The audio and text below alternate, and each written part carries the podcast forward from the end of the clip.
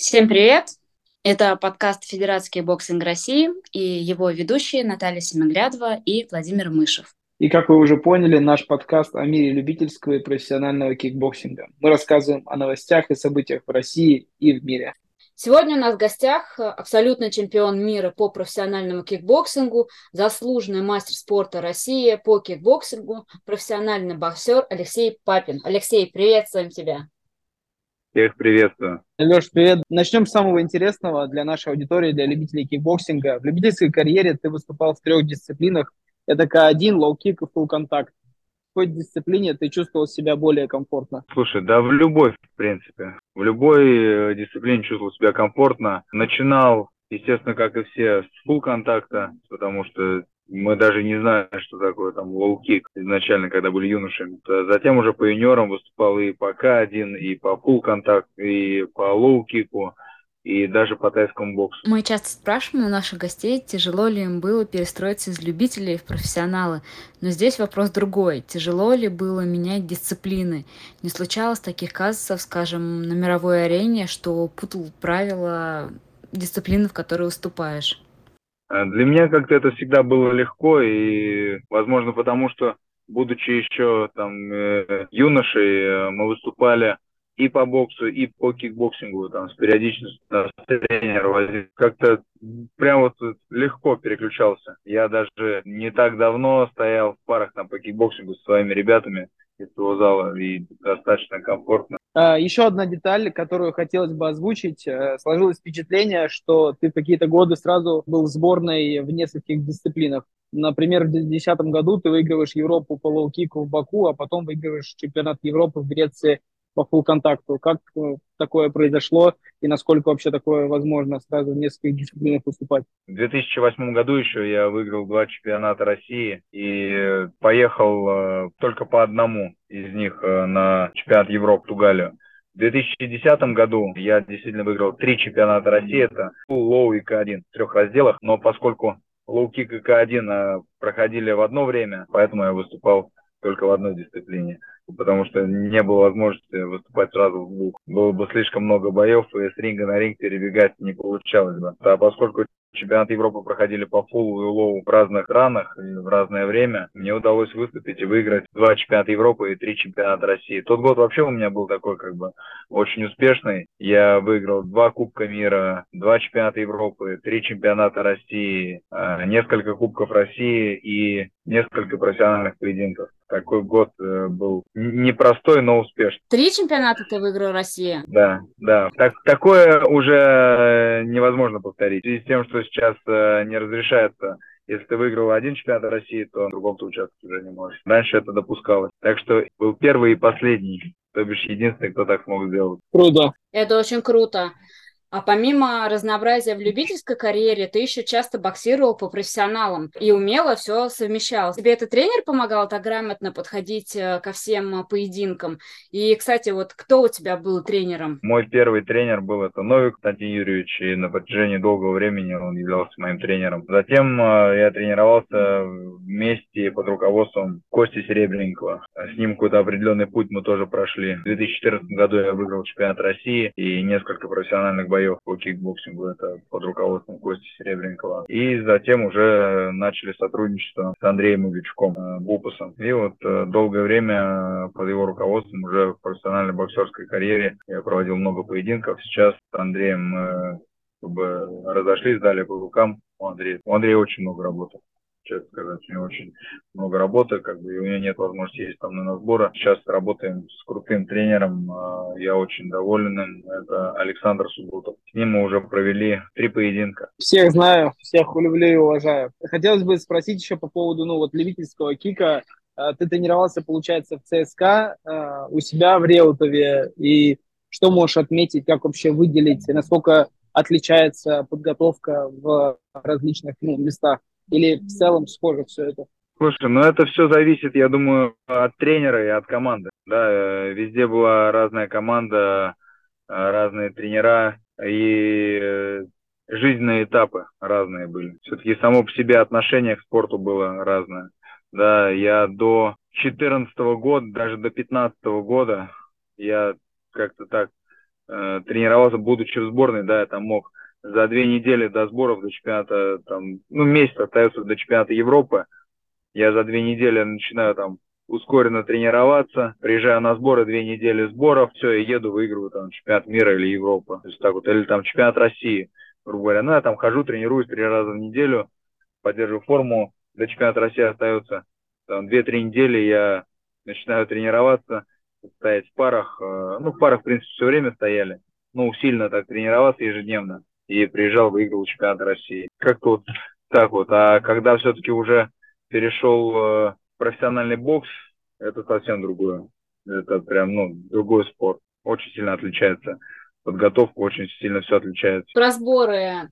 Помню, что интернет еще не знал такой вещи, как видео завирусилось но уже тогда ты, ты, так сказать, проложил современный тренд, когда на сборах в Таиланде, я просто помню, что это видео пересылалось везде, даже я, по-моему, еще отношения, вообще никакого к кикбоксингу не имела, но я тогда уже знала, что есть Алексей Папин, который вырубил в Таиланде на тренировке тайца. Расскажи, как это было. Слушай, да это вообще, ну, как бы совершенно случайно так получилось. И при том, что мы не снимали особо тренеров, э, как ты сказал, интернет не был такой вообще, в принципе, популярный, что там, знаешь, ходили, все снимали, что-то выкладывали, соцсети какие-то. Ну, там были у всех ВКонтакте, социальная сеть.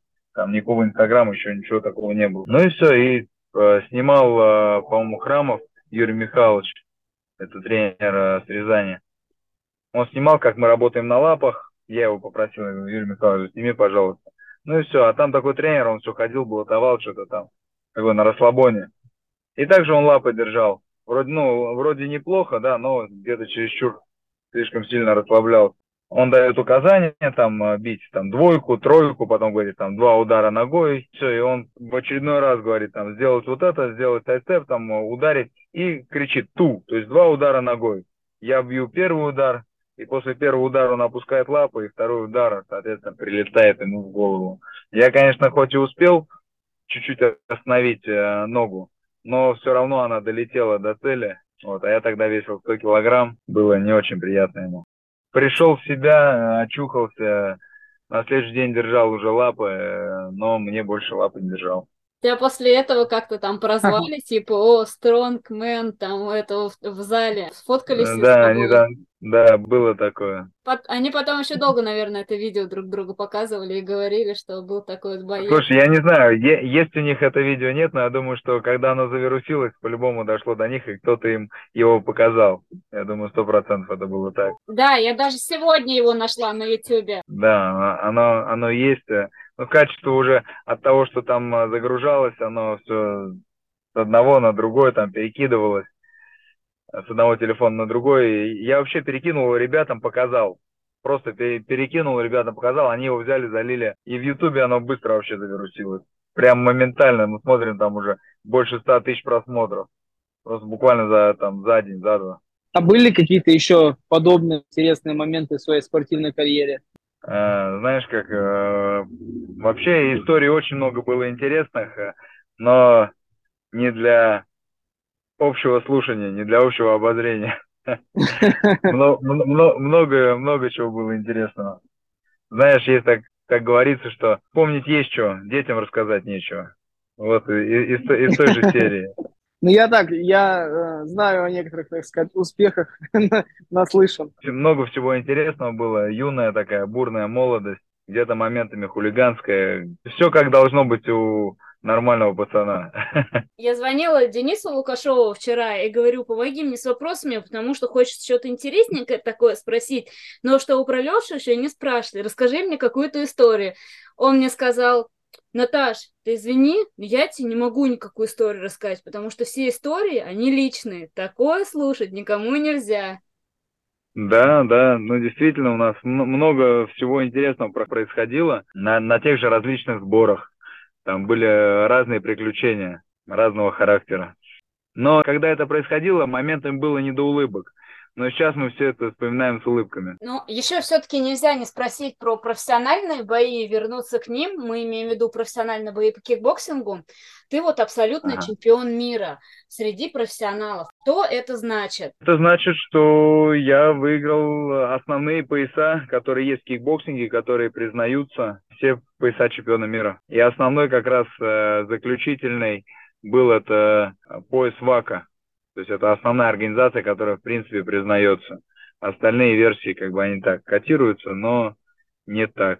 А какое множество вообще версий, вот э, если сравнивать с профессиональным боксом, профессиональным кикбоксинге, там больше этих а, версий? А, слушай, сейчас, сейчас появилось вообще, в принципе, много. Сейчас же появилось много различных китайских э, организаций, допустим, One FC, Kunlun Fight, э, тот же Glory появился, э, там, где он, в Европе. Много других организаций, в, ВКФ какая-то организация китайская, по-моему, если я правильно ее назвал. Вот, а раньше были основные организации, это одна из самых старых, это ИСКа, американская, потом э, ВКА, ВАКО, какие еще, Аякса, и, и, и, и. W5. Ну, W5, да, тоже. Ну, в дальнейшем уже здесь она, да. Но это как бы российская, да, организация, но, в принципе, она в мире уже котировалась. Потому что много в принципе, поясов, и тот же самый Джорджо Петросян, и еще кто-то из таких э, из топовых бойцов тоже владели этими поясами. Вот поэтому W5 тоже так она стала котироваться, стала достаточно известной организацией. В принципе, ты довольно уверенно, насколько я понимаю, шел и в профессиональной карьере, как по кикбоксингу, так и по боксу сейчас. А можешь вспомнить какие-то самые неприятные бои самых, так скажем, неприятных соперников для себя? В кикбоксинге? Да, и в кикбоксинге. Но в кикбоксинге э, у меня было одно единственное поражение в профессионалах, и то я не считал его никогда поражением. Это мы дрались э, с сербом, ныне с моим другом, товарищем, Ненадом Погонисом. Мы дрались в Монте-Карло, казино Монте-Карло. Это был какой? 12 13 год. 10 лет назад, обалдеть, так время быстро пролетело даже как-то и не верится. Вот, и тогда дважды я его отправил в нокдаун, и победу отдали ему. Я был очень расстроен, очень удивлен этому. Вот, и тогда мы дрались за пояс чемпион мира как раз по версии ВАКа. Это основная версия. Вот, ему отдали победу. Но затем нам сделали реванш, который проходил здесь в России, и я закончил бой досрочно. Но вот сейчас, спустя время, мы с Ненадом так периодически переписываемся, Э, недавно у отца было день рождения, я там выкладывал информацию, что отца день рождения, там такая хорошая дата, 77 лет. Мне там сразу такой большой текст от э, Погониса пришел с поздравлениями моего отца, потому что он тоже его помнит, тоже его знает. Вообще хороший парень, мы на протяжении, в принципе, всего времени, тогда еще в Фейсбуке, да, еще Инстаграма не было, общались. А, в 2007 году я первый раз поехал первым номером сборной в Белград, как раз в Сербию, где Погонис выиграл в моем весе. Вот я тогда даже в призы не попал в 2007 году. Я считаю, конечно же, что меня там прижали в первом поединке. я боксировал боксером, не помню откуда, кикбоксером. Вот, но не нас стал тогда первым. Ну, в принципе, с того момента мы как-то так вот пересекались на чемпионатах мира, Европы. Потом на Европе, да, в Португалии, мы виделись. Он был на весовую ниже меня, по-моему. Я на весовую одну выше был. Затем э, в Австрии, там, там, там. То есть много где, много где на различных чемпионатах. Ну, вот так вот дружились, общаемся по сей день. Он вообще, в принципе, такая популярная личность у себя э, в стране. Выступает там танцы со звездами, вот как у нас в России есть там. Плюс он круто играет на гитаре, песни поет. Поэтому такой везде там известный парнишка, плюс у него там свои залы. Вот. Приглашают Сербию, может быть, когда-то я все-таки доеду до туда. Это очень близкая по духу нам страна. В 2007 году я когда там был, мне очень понравилось. Очень гостеприимно нас встречали. Там любят русских, очень любят русских, очень хорошо относятся к русским. Но я тогда еще, будучи совсем молодым, что мне там было, 20 лет, поэтому не особо я, мне удалось там походить, побродить, погулять, познакомиться с их культурой, посмотреть на все, пообщаться с ними. Вот, надеюсь, что в более сознательном возрасте, то бишь сейчас, мне удастся там побывать. Ну вот это один из неприятных таких поединков, который у меня был. Да, это вот не надо погонисом. А, первый бой. А, я-то после такой длительной болезни, вроде боя на бой уже согласились, а я там за две недели до боя с температурой 40 валялся дома. Мы прилетели с Таиланда, видать, акклиматизация была. Меня срубило. И вот я после недели болезни э, неделю тренировался и вышел на бой. Но бой был тяжелый, но я считаю, что я в нем выиграл. Но победу отдали туда. Вот это из того, что было по кикбоксингу такие неприятные поединки. Ну, по любителям, конечно, тоже были какие-то моменты, где что-то складывалось неудачно, где-то я считаю, что там несправедливость какая-то была. Но это все было давно и неправда. Твой оппонент, получается, перерос в разряд друзья. А вот, э, кстати, в Сербии сейчас живет еще один твой друг, это Константин Сбытов. По-моему, вы с ним тоже были в сборной. Так что да, можешь да. к нему заехать в гости, так были. сказать. У тебя там уже много друзей. Вот, а я хотела да, спросить... на самом деле я с ребятами общаюсь еще в Сербии, там помимо него, там Александр, как его, на К как-то фамилия у него, не помню, тоже, ну, сербский спортсмен, мы с ним на связи также общаемся. Да, благодаря спорту, на самом деле, у меня есть общение, знакомые, друзья по всему миру. Да, в принципе, в какой бы, в какую бы страну, в какой бы регион я не приехал, стоит там выложить социальную сеть определенную информацию, что я там нахожусь, сразу масса сообщений, Алексей, давай встретим.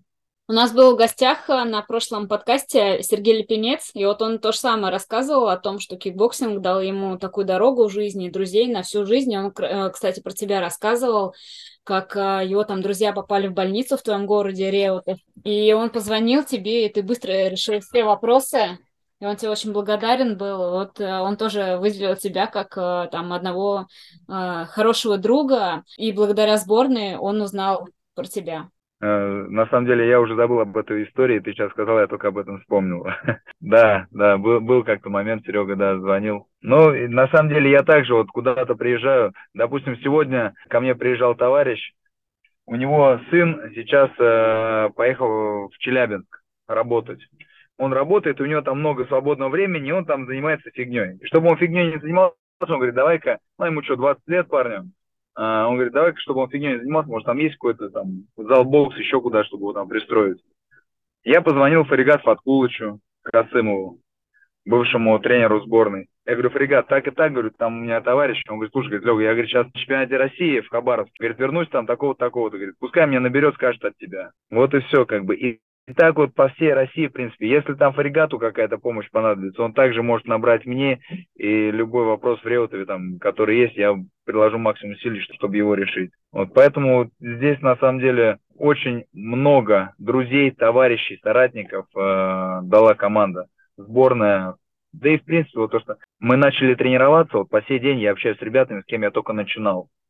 С кем я только начинал, да, и кто где вообще всех жизнь разбросала. Кто-то врач-стоматолог, кто-то сотрудник полиции, кто еще кто там, кто, кто риэлтор.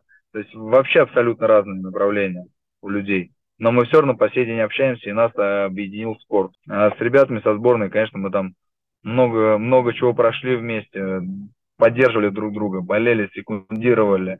Ну и на сборах много всего, всяких веселых историй прошли.